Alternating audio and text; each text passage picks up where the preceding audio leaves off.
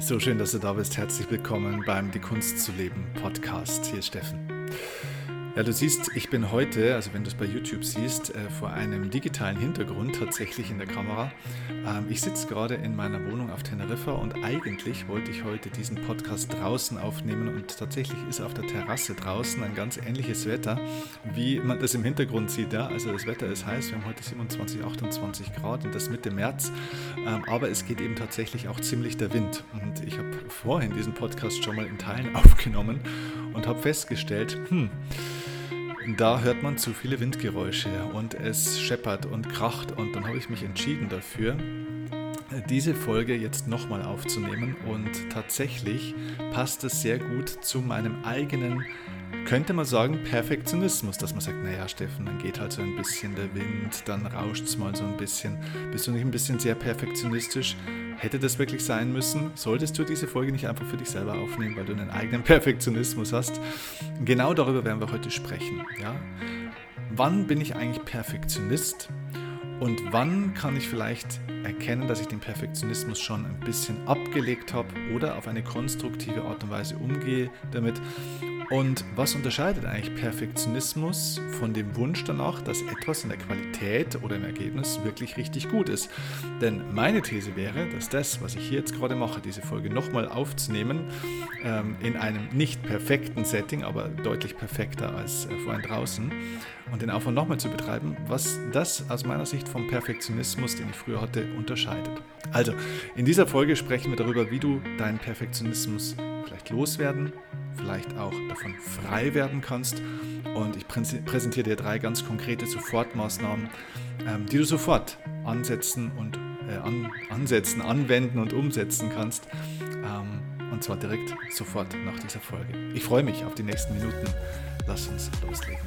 Los geht's.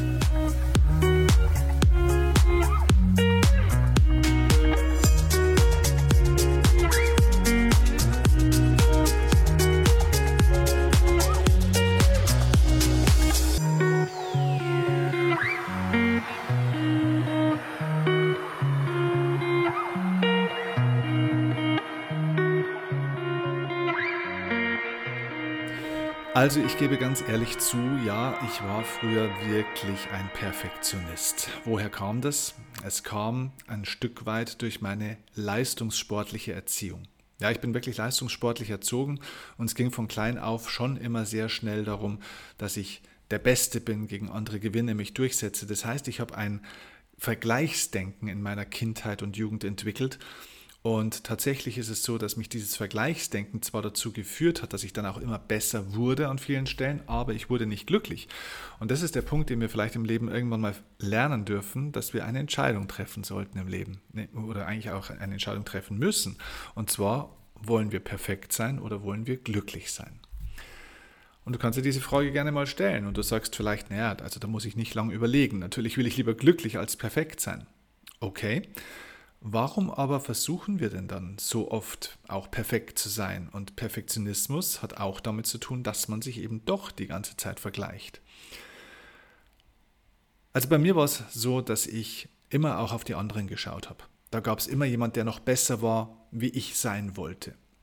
Also das heißt, ich wollte so sein wie diese Person jemand hat bessere Ergebnisse gehabt und hatte die Ergebnisse, die ich haben wollte. Später hatten die Leute das Geld, das ich haben wollte, das Leben, das ich leben äh, wollte, vielleicht auch den Körper, den man haben möchte. Das heißt, mit dieser, Perfe äh, ja, mit dieser Perfektionismus-Perspektive und dieser Vergleichsperspektive schaut man immer auf eine Lücke im Leben. Das heißt, du schaust immer von dem Punkt, wo du jetzt gerade stehst, zu dem Punkt oder zu den Menschen, die dort sind, wo du gerne sein möchtest.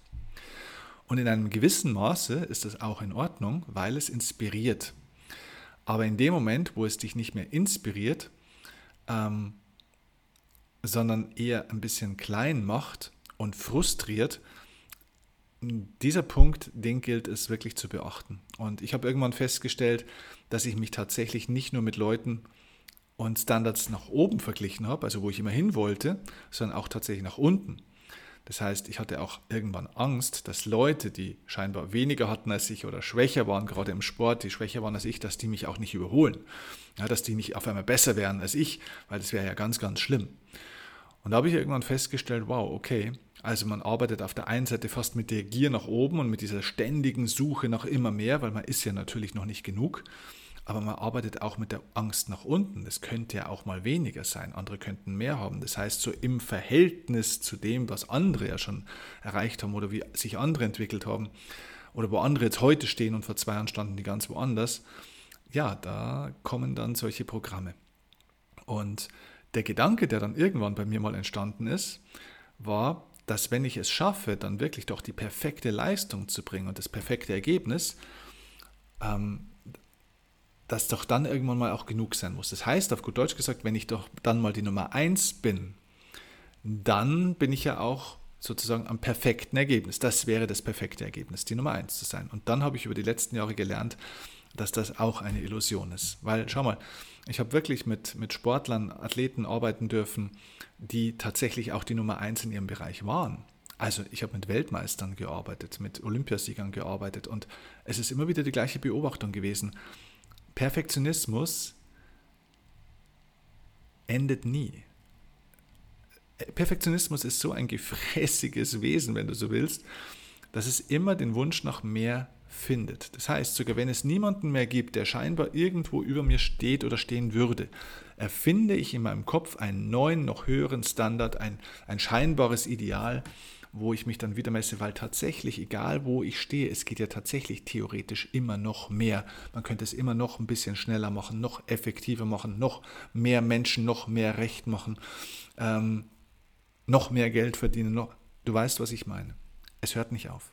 Das heißt, dieses Spiel des Vergleichs mit einem noch höheren Standard und der Jagd nach diesem perfekten Zustand, dem perfekten Ergebnis, ist eine Jagd, die nie zum Ziel führt. Es ist ein Hamsterrad, das immer weiterläuft. Es ist ein, auf gut Deutsch gesagt ein Spiel, das du nicht gewinnen kannst.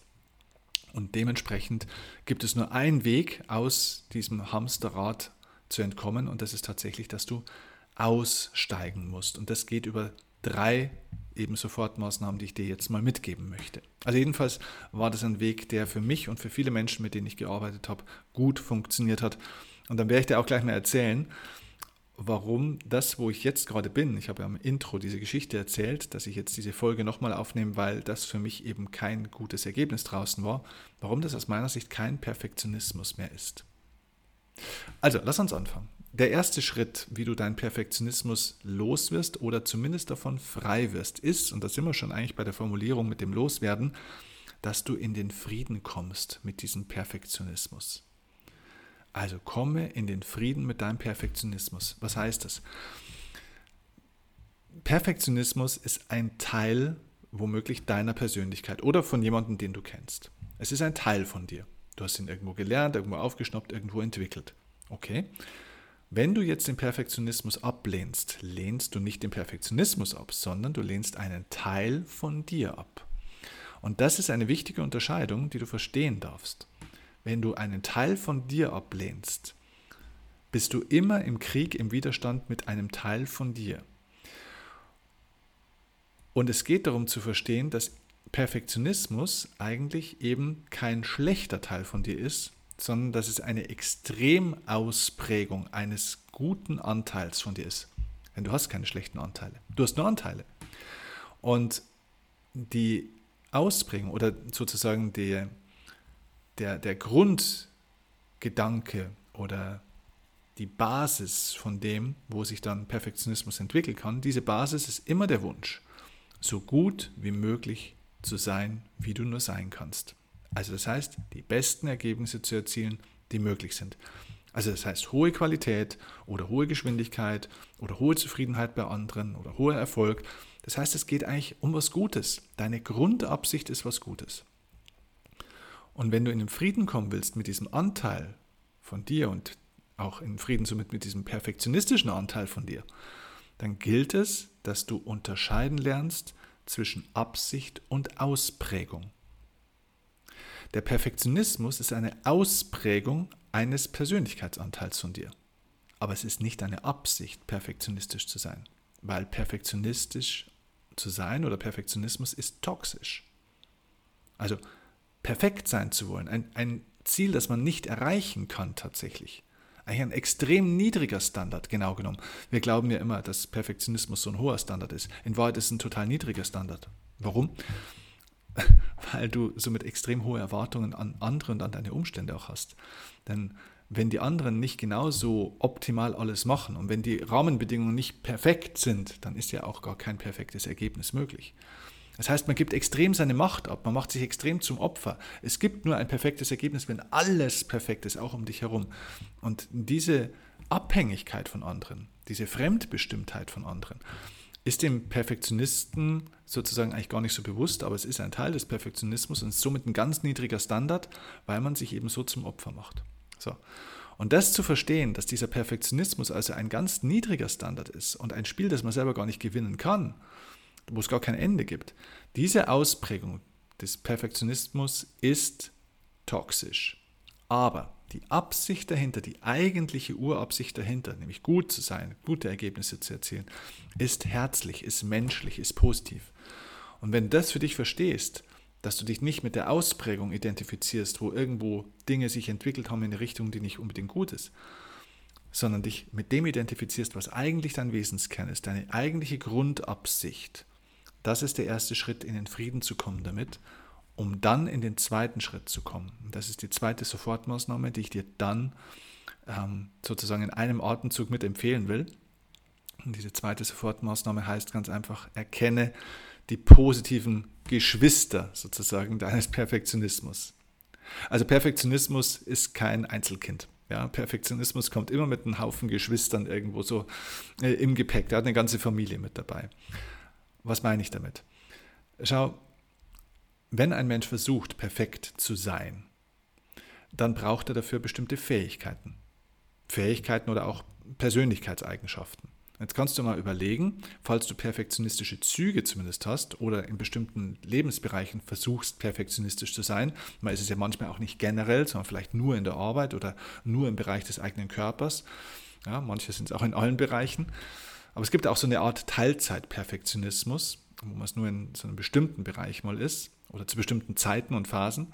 So, aber dieser Perfektionismus braucht trotzdem, egal wie groß und breit er ausgeprägt ist, bestimmte Eigenschaften und Fähigkeiten. So, welche Fähigkeiten braucht ein Mensch, der Perfektionist oder der perfekt sein will? Ja, lass uns überlegen. Also, was braucht er? Also, er braucht auf alle Fälle mal eine hohe Hartnäckigkeit. Ne? Weil perfekt wäre ich nicht über Nacht. Ne? Also das heißt, da muss ich ja lange dran arbeiten, da muss ich dranbleiben. Ein hoher Verbesserungsanspruch, also Performance-Gedanke. Natürlich auch entwicklungsbereit, motiviert muss so jemand sein. So jemand muss auch sehr gut fokussieren können. Das heißt, es muss ein Mensch sein, der kleinteilig denken kann, der im Detail auch schauen kann, der detailverliebt ist, der also die Dinge sehr genau nimmt, der da sehr verlässlich ist, der sehr konstant ist und so weiter. Diese ganzen Dinge brauche ich, um perfekt sein zu können. Das heißt, es sind Fähigkeiten, die sozusagen wie ein Geschwisterchen oder mehrere Geschwisterchen im Gepäck mit dem Perfektionismus mitkommen. Und jetzt geht es darum, sich auf diese Anteile, diese Fähigkeiten zu konzentrieren und zu überlegen, hey, okay, ich will irgendwie anscheinend immer perfekt sein, aber wie versuche ich das denn eigentlich zu sein? Welche Fähigkeiten, welche Werkzeuge, welche Eigenschaften nutze ich denn, um das zu erzielen? Das heißt, ich löse mich sozusagen von der Ausprägung des Perfektionismus, die toxisch ist, und schaue auf die Tools, auf die Struktur dahinter und stelle fest, ah, okay, wow, ja, durch diesen Perfektionismus habe ich echt ein ganz schön hohes Maß auch zum Beispiel an Widerstandsfähigkeit gewonnen. Dass ich einfach mich von Rückschlägen auch nicht so schnell unterkriegen lasse, dass ich immer wieder aufstehe und es immer wieder weiter versuche und dass ich mich auch nicht abbringen lasse, dass ich total fokussiert bleibe. Boah, da habe ich richtig, da habe ich Fähigkeiten, da habe ich Stärken aufgebaut sozusagen. So, und jetzt schauen wir auf diese Fähigkeiten, auf die Geschwister des Perfektionismus sozusagen, die wir da so finden und fokussieren uns auf die, dass wir diese Werkzeuge sozusagen konstruktiv einsetzen und nicht destruktiv. Denn die Werkzeuge sind total in Ordnung. Die Werkzeuge sind neutral. Wenn ein Mensch erfolgsorientiert ist, ne, also einfach so einen Erfolgswillen zum Beispiel hat, ist ein Werkzeug, ist eine Persönlichkeitseigenschaft, der Wille für Erfolg ja, kommt aus der Willenskraft heraus, der Volition. Das ist erstmal ein Werkzeug. Das ist bei manchen stärker und bei manchen weniger stark ausgeprägt. Ja, Menschen mit wenig Willen können nicht perfektionistisch sein, das funktioniert nicht. Ja, weil dann fehlt der Wille, Perfektion äh, zu er erlangen sozusagen. Also Willenskraft ist eine ein Element. Und jetzt darf ich lernen, dieses Werkzeug Willenskraft konstruktiv für mich einzusetzen und nicht destruktiv. Und da kannst du dir vielleicht auch mal überlegen, wofür dich die Menschen in deinem Umfeld eigentlich auch sehr schätzen, wofür sie dich vielleicht sogar lieben. Und da wirst du feststellen, dass sie dich zum Beispiel auch für Fähigkeiten lieben, die durchaus mit diesem Perfektionismus verwandt sind. Es ist nicht das Gleiche. Also die Leute lieben dich wahrscheinlich nicht dafür, dass du perfekt bist oder versuchst immer perfekt zu sein, aber sie lieben dich zum Beispiel für deine Großherzigkeit, dass du immer versuchst, auch das Beste für die Menschen zu geben. Sie lieben dich vielleicht für deine Hilfsbereitschaft. Sie lieben dich für deine Hartnäckigkeit, dass du dann auch wirklich immer weitermachst und äh, sehr verlässlich bist zum Beispiel auch. Und äh, sogar wenn du vielleicht, Mitarbeiter bist, eben dann nicht den Stift fallen lässt, sondern einfach noch weitermachst, weil du sagst, nein, ich will das beste Ergebnis hier jetzt erzielen. Und dann bis ins Detail wirklich auch nochmal arbeitest und so eine Art Over-Delivery, ja, also die Übererfüllung sozusagen bringst, also mehr leistest, als du eigentlich hättest leisten müssten. Das steckt ja alles im Perfektionismus drin. Dafür für diese Fähigkeit, die dahinter steckt, dafür lieben dich die Leute auch. Das heißt, der Perfektionismus hat total positive Geschwister. Der Perfektionismus ist vielleicht so ein bisschen das schwarze Schaf in der Herde, aber die anderen sind wirklich gut. Und das ist der wichtige Punkt zu verstehen. Es geht gar nicht darum, den Perfektionismus in dem Sinne loszuwerden, weil wenn ich den komplett loswerden könnte, würde ich auch die ganzen anderen Geschwister mit loswerden. Das heißt, ich kann den alleine nicht rausschmeißen, dann müsste ich, müsste ich die ganze Familie rausschmeißen. Und das wollen die Leute natürlich nicht. Die Leute wollen zwar nicht mehr einen Perfektionsanspruch haben, aber sie möchten natürlich schon noch äh, ihre Hilfsbereitschaft behalten und ihre Willensstärke behalten und ihre Fokussiertheit behalten und so weiter. Ja? So. Und das funktioniert so nicht in diesem Denken. Es geht darum, sich wirklich zu lösen von diesem Perfektionismus und zu sagen, okay, diese Werkzeuge, die dahinter stehen, meine Persönlichkeitseigenschaften gilt es auf eine konstruktive, reife und balancierte Art und Weise zu leben. Und dann komme ich in Balance, dann nutze ich die Werkzeuge nicht mehr gegen mich, sondern für mich. Und damit sind wir beim dritten Aspekt, die dritte Sofortmaßnahme, was du tun kannst, ähm, somit eher frei zu werden vom Perfektionsanspruch, ohne die Anteile dahinter loswerden zu müssen. Und dieser dritte Aspekt ist, finde die gesunde Entsprechung zum Perfektionismus. Was wäre also die gesunde Form des Perfektionismus? So, und da sind wir jetzt bei meinem Beispiel von, von vorhin. Früher hätte ich gesagt, okay, das muss ich jetzt so oft machen, bis das alles perfekt ist, dieser Podcast. Ja, bis das perfekte Wetter ist, der perfekte Moment ist, ähm, alles ruhig ist ähm, und so weiter und so fort. Und ich mache das jetzt draußen im perfekten Ambiente auf meiner Terrasse hier auf Teneriffa und da muss dann die Sonne untergehen und das muss genau richtig sein und da darf auch kein Wind gehen und keiner darf draußen irgendwie im Rasenmäher rumlaufen, keine Kinder dürfen schreien. Das wäre Perfektionismus. Das heißt, da muss alles rundherum passen und nur dann, dann nehme ich die Aufnahme wirklich her. Und ich habe mich dafür entschieden, nein, okay, so wie es draußen gelaufen ist mit dem Wind, möchte ich das nicht. Das entspricht nicht meinem Anspruch, aber ich bin auch nicht bereit, jetzt irgendwie auf die perfekten Umstände zu warten. Ich nehme jetzt ein bisschen ab oder ja, ich nehme ein bisschen Abstand, ja, das ist eigentlich das richtige Wort. Ja. Ich nehme ein bisschen Abstand von diesem Perfekten und sage, was wäre trotzdem exzellent. Und jetzt habe ich mich hier reingesetzt und habe äh, ein bisschen geschaut und habe gesagt, wow, es gibt hier einen richtig schönen Hintergrund. Und das ist nicht perfekt, weil dieser Hintergrund ist nicht ideal und ich nehme auch lieber draußen den Podcast auf als drinnen und so weiter und so fort. Aber es ist gut. Und das ist die positive Entsprechung des Perfektionismus. In, meinen, in meiner Welt heißt das Wort Exzellenz. Ich habe Perfektionismus in Exzellenz getauscht. Das heißt, mein Perfektionismusanspruch von früher, der sehr toxisch war, mit dem ich mich auch belastet habe, ist heute ein Exzellenzanspruch und Exzellenz kommt von excellere aus dem Lateinischen, ja, excel aus der Zelle heraus, ja, aus der Box heraus, auf ja, frei übersetzt von excellere von überragen oder überschreiten, herausragen aus dieser Zelle. Ne? Also man geht also aus dieser festen Zelle sozusagen heraus und erweitert sozusagen das Ganze. Und daher kommt das Wort Exzellenz auch, dass wir also versuchen, exzellente Leistung, also keine Standardleistung, keine normale Leistung, die so im normalen Kästchen, ähm, in normalen Grenzen, in der normalen Erwartung, was man also erwarten kann, im Mainstream könnte man auch sagen, normalerweise stattfindet. Also ich versuche immer besser zu performen, als ich gestern war. Versuche immer einen Schritt weit vorwärts zu gehen. Also exzellente Leistung, also meine bisherige Leistung zu überragen, Fortschritt, aber ohne den Anspruch, perfekt sein zu müssen, was es ja sowieso eigentlich gar nicht gibt und was sozusagen nicht der eine Schritt aus der Zelle, aus der Box heraus wäre, also die Erweiterung meiner Leistung oder Qualität oder des Ergebnisses, sondern praktisch das maximale, optimale, perfekte. Und das ist ein Unterschied. Das ist der Unterschied zwischen Weiterentwicklung und Perfektionismus. Perfektionismus ist unmöglich und toxisch. Weiterentwicklung ist natürlich und äh, sehr, sehr gut an der Stelle. Ja? Das heißt für dich ganz konkret, dass du erstmal schaust, was wäre eine Herangehensweise an die Dinge, die du so tust, wo du vielleicht bisher einen Perfektionsanspruch hast.